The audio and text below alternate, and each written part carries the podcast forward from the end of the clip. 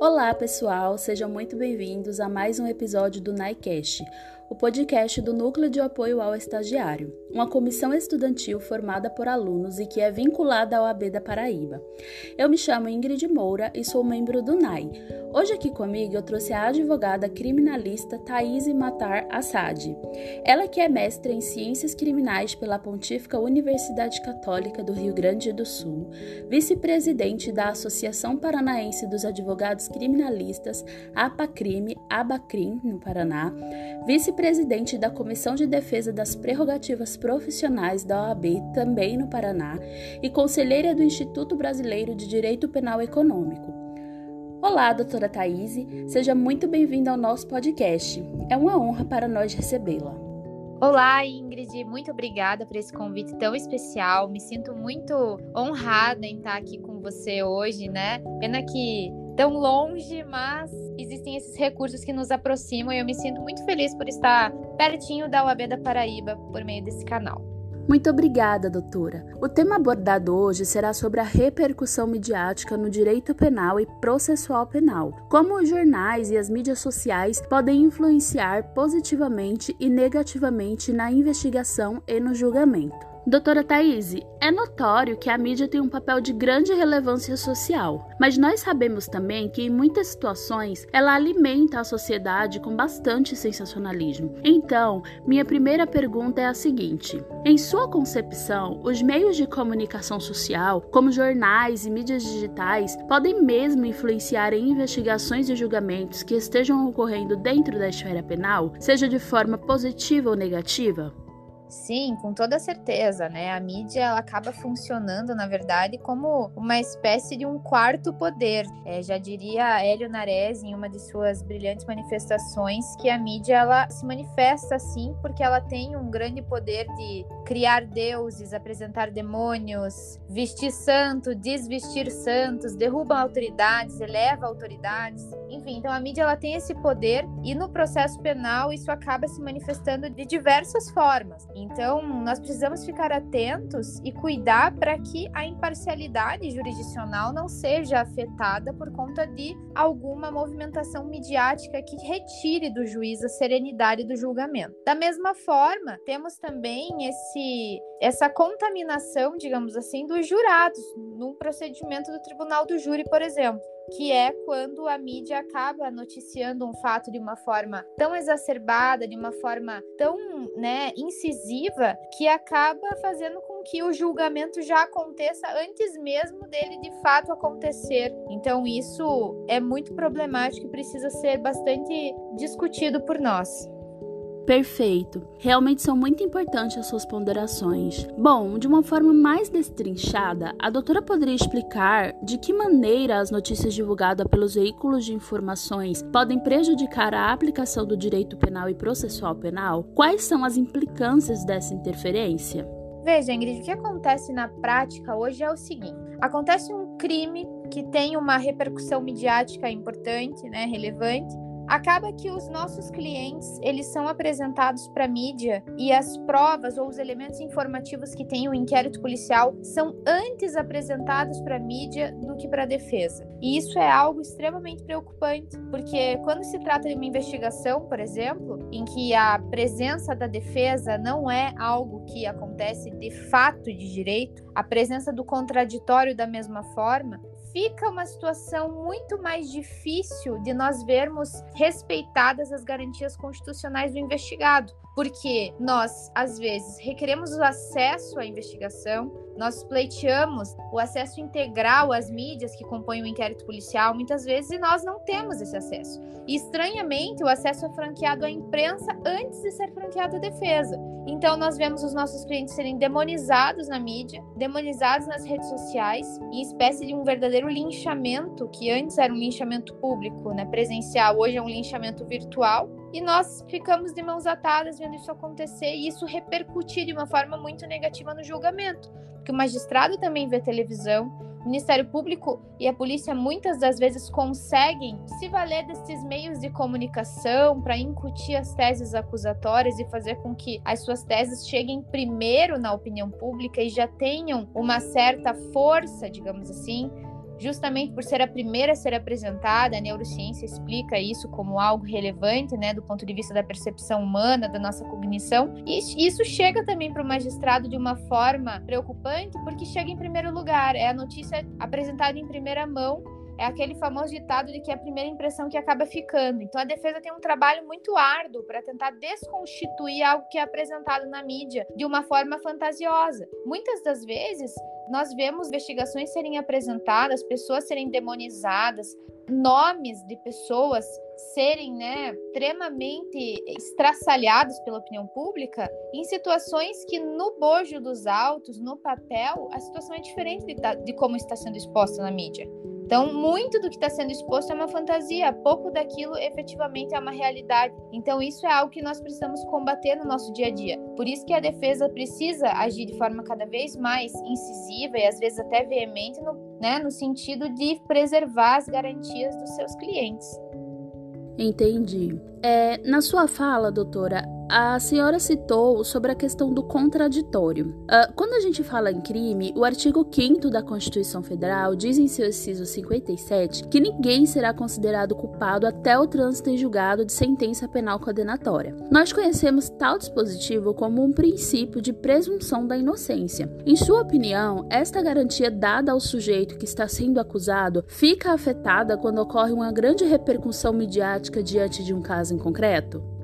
Com certeza. Eu entendo que quando a gente acaba por noticiar a situação de uma forma tendenciosa, de uma forma que pré-julgue a conduta de alguém, que às vezes muitas das vezes pode ser justificável ou pode ser uma conduta que não aconteceu da forma como está sendo noticiada, isso faz com que a presunção da inocência seja mitigada. Isso faz com que as pessoas acabem tendo ali a sua vida pessoal exposta de uma forma que vá trazer a elas um dano irreparável. Porque o Estado, depois de que tudo acontecer, de uma injustiça grande acontecer, vai fazer o quê? Vai olhar para o cidadão e vai fazer um pedido de desculpas? Vai dizer para o cidadão que não era bem assim, que né, acabou que usou a sua força de forma demasiada, não tem como voltar atrás, não tem como. Então o Estado é uma máquina de moer gente, o processo penal é uma máquina de moer gente. E o processo penal, enquanto ele atua, ele não entrega nada além de dor e sofrimento na casa das pessoas. Ninguém espera que a desgraça vá bater a sua porta. E quando bate, vai precisar buscar um advogado criminalista, uma advogada criminalista, vai precisar se valer de meios para ter a sua defesa efetiva num procedimento policial ou num processo penal. Então, quando a gente vê as notícias serem expostas de forma muito exacerbada, mostrando coisas que estão fora da realidade e que não levam a voz da defesa, isso é muito preocupante porque a inocência da pessoa, a presunção da inocência daquela pessoa está mitigada. As redes sociais já julgaram, os telejornais já julgaram, então isso é muito preocupante. Então eu acredito que com certeza essa forma de noticiar fatos criminosos, de pré-julgar pessoas, com certeza mitiga a presunção da inocência. Realmente, isto é muito importante de se refletir. No decorrer da sua fala também, a senhora falou um pouco sobre o tribunal do júri, sobre a interferência em relação aos jurados. Então, ainda nessa linha de raciocínio, quando tratamos de tribunal do júri, é possível que o julgamento do jurado seja afetado pela forma como as informações são passadas à sociedade? Com certeza. O Tribunal do Júri é um exemplo muito bom da gente observar como o jurado pode ser contaminado pela mídia, pelas redes sociais e por informações equivocadas, fake news, né, por exemplo. Então aí é um trabalho que o advogado precisa ter em plenário para tentar, né, desconstituir toda essa atuação massiva da grande mídia em cima de um caso, em cima de uma vida, de uma pessoa que está sendo julgada. Então, o jurado, em tese, ele deveria chegar no tribunal para julgar com serenidade, para julgar de acordo com a prova que está sendo produzida em frente a ele naquele momento, julgar de acordo com o que ele enxerga do que a testemunha está dizendo em plenário, de acordo com o que os debates vão resultar, de acordo com a forma de que o promotor ou que a defesa vai fazer uma inquirição de uma testemunha, precisa julgar de acordo com o que o réu ou a ré fala em seu interrogatório. É nesses elementos que o jurado deve se embasar para julgar. Mas a gente tem um grande desafio porque o jurado brasileiro ele não precisa justificar a forma como ele decidiu. E quanto a isso, neste momento eu não quero e não vou tecer críticas, mas eu acredito que a gente tem muitas formas de se aprimorar o nosso procedimento do júri. Uma delas seria possibilitar que os jurados pudessem discutir o veredito, que um jurado pudesse demonstrar suas razões para que pudessem fazer uma discussão saudável e chegar no veredito. Mas no Brasil não tem isso. No Brasil, né, é vedada a comunicação entre os jurados. E um ponto interessante é o jurado deveria chegar ali com a sua originalidade cognitiva preservada. Ele deveria primeiro chegar e conhecer o caso ali na hora. Mas quando é um caso de grande repercussão, ele já chega sabendo qual a decisão que ele vai tomar para resolver aquele caso penal ele já chega alimentado pela televisão, pelas redes sociais, quando é um caso de grande repercussão. Muitas das vezes ele já vai pronto para fazer justiça, seja lá o que isso possa significar. Ou então ele vai para se vingar, para tomar alguma decisão que honre, digamos assim, ocupar a cadeira do jurado dentro da visão dele. Então é algo que precisa ser bem pensado porque nós temos até exemplos de juízes que já deixaram de pautar o julgamento pelo júri porque a mídia estava muito inflamada dentro daquele caso, explorando demais aquele caso mediaticamente. Temos aqui no Paraná um grande juiz que preside o nosso Tribunal do Júri aqui, a segunda vara do Tribunal do Júri, o Dr. Daniel Surge de Avelar, que ele é um grande estudioso do tema, ele tem um manual do Tribunal do Júri publicado pela RT recentemente, em conjunto com o professor Rodrigo Falks, e o professor professor Daniel, ele, em uma dessas palestras que ele costuma dar recentemente, ele até falou a respeito de um caso em que ele era o juiz responsável por pautar o julgamento pelo júri e por conta de uma grande atuação midiática em cima daquele caso em específico, ele fez um despacho fundamentado dizendo que iria dar um tempo, digamos assim, razoável para que não comprometesse o resultado do julgamento que seria resolvido pelo povo, pela população, pelos jurados. Então, é também uma forma de se preservar a imparcialidade do órgão julgador. Então, uma atitude dessa, louvável como a do Dr. Daniel, precisa ser difundida e a gente precisa falar sobre isso. Porque quando a mídia atua dessa forma, ela faz com que as pessoas já cheguem contaminadas para o julgamento. Certo.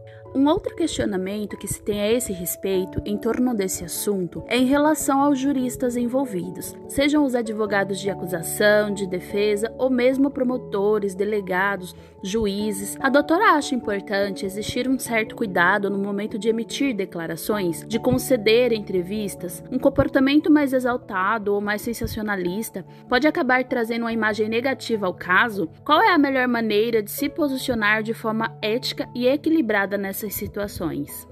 Com toda certeza, qualquer tipo de manifestação a respeito de alguma causa criminal que esteja em andamento deve ser feita dentro de uma ponderação ética, dentro de uma cautela e de um respeito ao que está sendo discutido ali. Uma causa criminal envolve vidas, liberdades alheias, famílias, envolve pessoas que não queriam estar sendo protagonistas daquela situação. Então, nós precisamos ter muita cautela quando nós formos nos manifestar a respeito de algo que discute um tema tão sensível na vida de uma pessoa.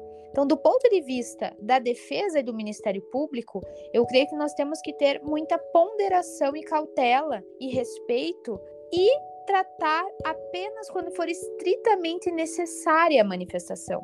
Por vezes, a defesa precisa sim se fazer presente na mídia, precisa sim fazer a defesa do seu cliente perante a opinião pública para tentar, pelo menos, começar a mostrar o outro lado da moeda que a acusação não mostrou, ou que a mídia não mostrou, quando a mídia explora muito um caso de uma forma negativa para a defesa.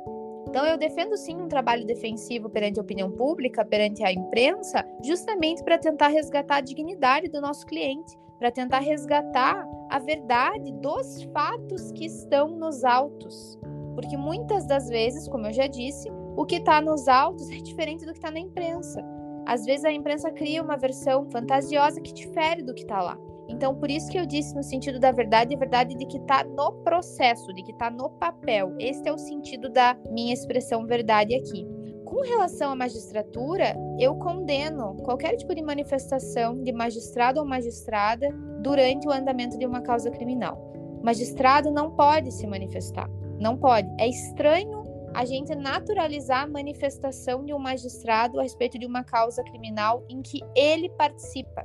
Isso é vedado pela lei orgânica da magistratura. O O juiz não pode se manifestar. Isso denota a parcialidade dele, denota um interesse dele por aquela causa e denota que ele muito provavelmente já valorou a situação de alguma forma, por isso que está se manifestando. Então a gente precisa tomar muito cuidado com essas manifestações públicas em causas criminais. Entendi. Infelizmente, nós já estamos nos encaminhando para o final do nosso podcast. Então, eu gostaria de fazer uma última pergunta. Uh, levando em consideração que a imprensa tem uma grande importância dentro do nosso contexto social, de que maneira ela pode auxiliar, contribuir positivamente com o direito penal e processual penal? A imprensa ela tem um papel muito importante para a democracia, para a sociedade como um todo e para o processo penal também.